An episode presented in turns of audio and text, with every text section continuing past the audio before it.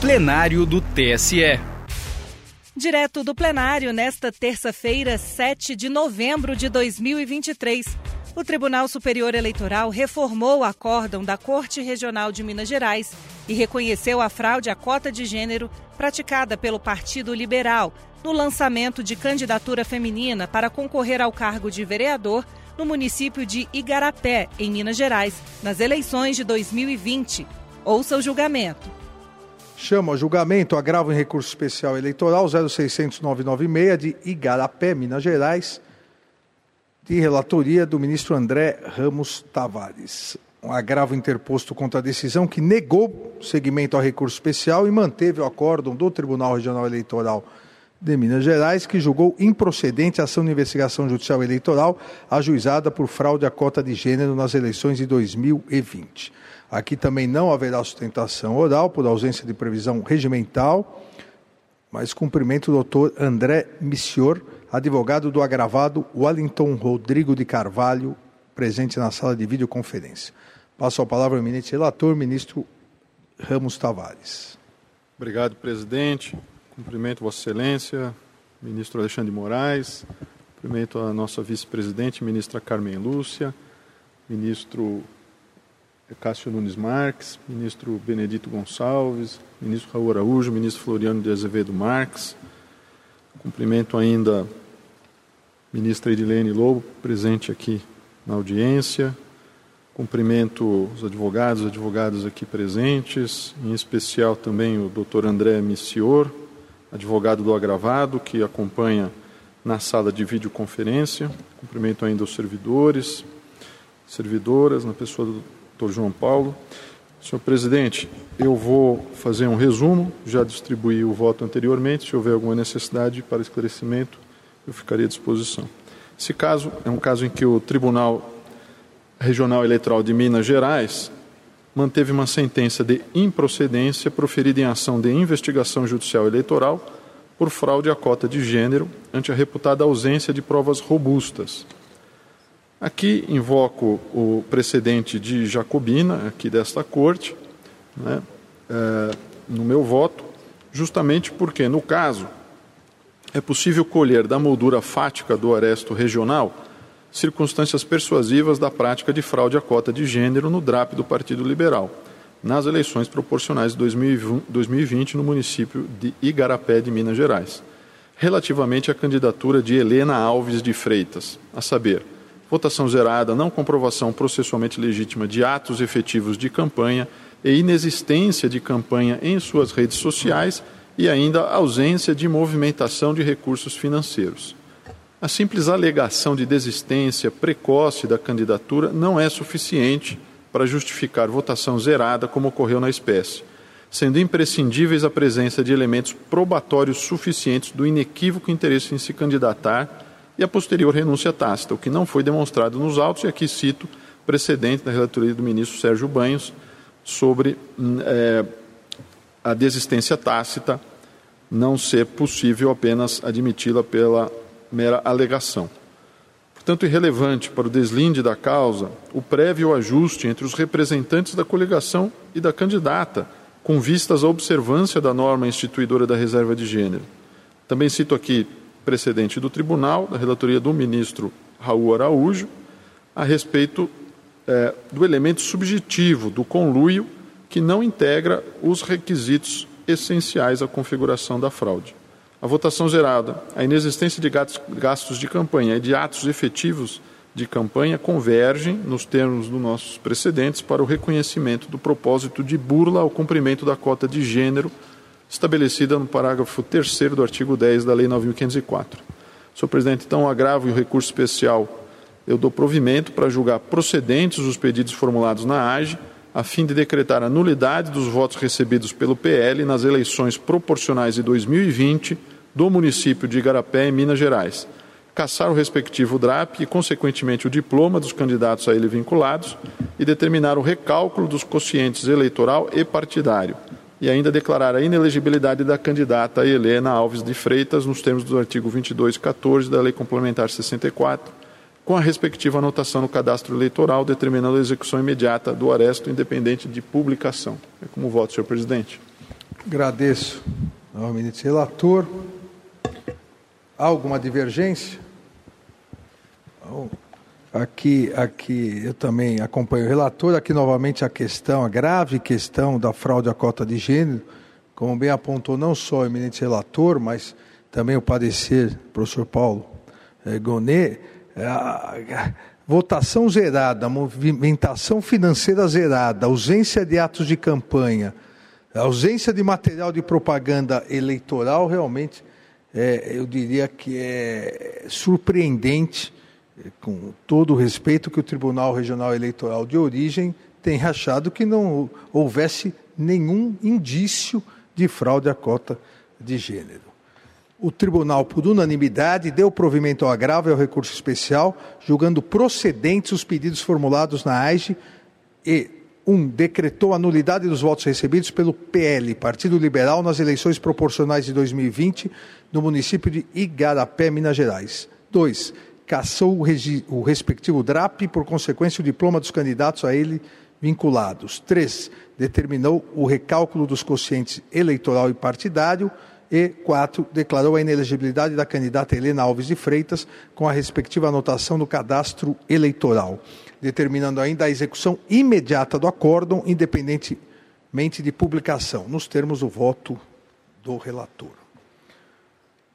Chamo a julgamento item 7 da pauta, agravo em recurso especial eleitoral 0600 001 de Maranguape, Ceará, de relatoria do ministro André Ramos Tavares.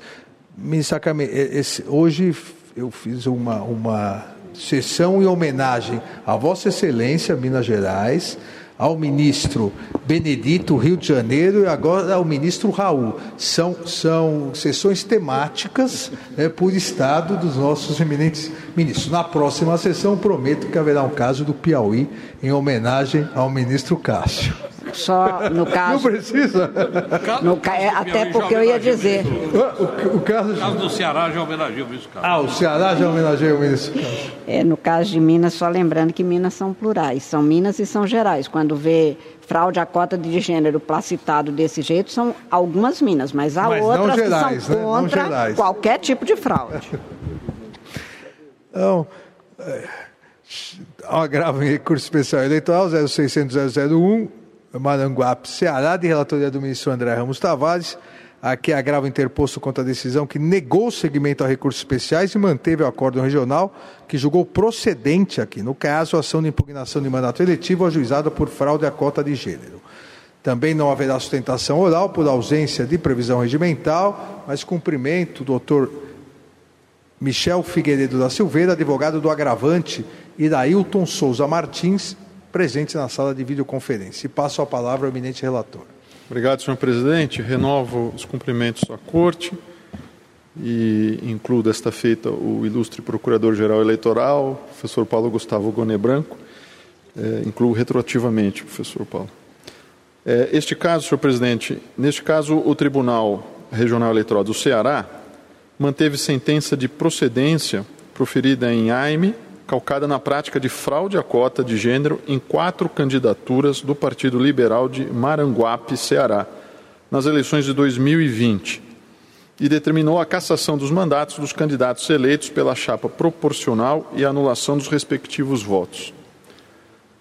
Bom, cito aqui a nossa diretriz jurisprudencial e sigo dizendo: em se tratando de AIME, a distinção entre as candidatas que participaram ou não ativamente da prática do, ato fraudulento para fins de integração ao polo passivo do feito é inócua, dado que a finalidade precípua desta ação é a desconstituição dos mandatos, importando diferenciar, portanto, apenas os eleitos dos não eleitos, não sendo a inelegibilidade a causa de, eh, que, o que está em causa neste, nesta ação. Uma vez que as candidatas não eleitas não detêm expectativa de direito de assunção do mandato, os efeitos da invalidação do DRAP da agremiação não, não as alcançam, não podendo, portanto, a sua integração ao feito constituir pressuposto necessário para a validade da ação. Observada a correlação em abstrato entre as partes, a causa de pedir e o pedido, preconizada, aliás, pela suscitada teoria da asserção, não há falar aqui na ocorrência de litisconsórcio passivo necessário entre todas as candidatas tidas por fictícias. Ausência de omissão no aresto recorrido, portanto. É incabível a declaração de nulidade quando não evidenciado o efetivo prejuízo à defesa, decorrente de inclusão posterior de nome de uma das candidatas consideradas fictícias no rol de testemunhas previamente apresentado pelas partes em homenagem à celeridade processual, seja por se tratar de pessoa já conhecida pelas partes e seus advogados, seja porque as outras três representantes de candidaturas apontadas fraudulentas já haviam sido arroladas para oitiva em juízo, não sendo surpresa que o magistrado opte por incluir também a quarta candidata. Ainda que assim não fosse, eventual exclusão do depoimento da aludida candidata não teria o condão de alterar o deslinde desta causa, haja vista que os elementos probatórios restantes, fartamente colacionados nos autos, continuam a indicar com segurança a comprovação da fraude à cota de gênero, não sendo necessário socorrer-se do indigitado depoimento para afirmar-se a conclusão adotada na origem. Não se vislumbra nenhuma relevância para o julgamento da causa a menção à petição cujo número de ID não foi localizado nos autos, em decisão interlocutória preferida pelo magistrado de primeira instância, por ocasião do indeferimento, aliás, do pedido de intimação judicial de alguma das testemunhas indicadas. Não, não, não cabendo aqui fala, se falar em nulidade capaz de contaminar o processo, verificada ademais a regularidade da oitiva levada a efeito nos autos. Né? Aliás, o o tribunal, na origem, menciona que isso pode ser apenas um equívoco de numeração do magistrado.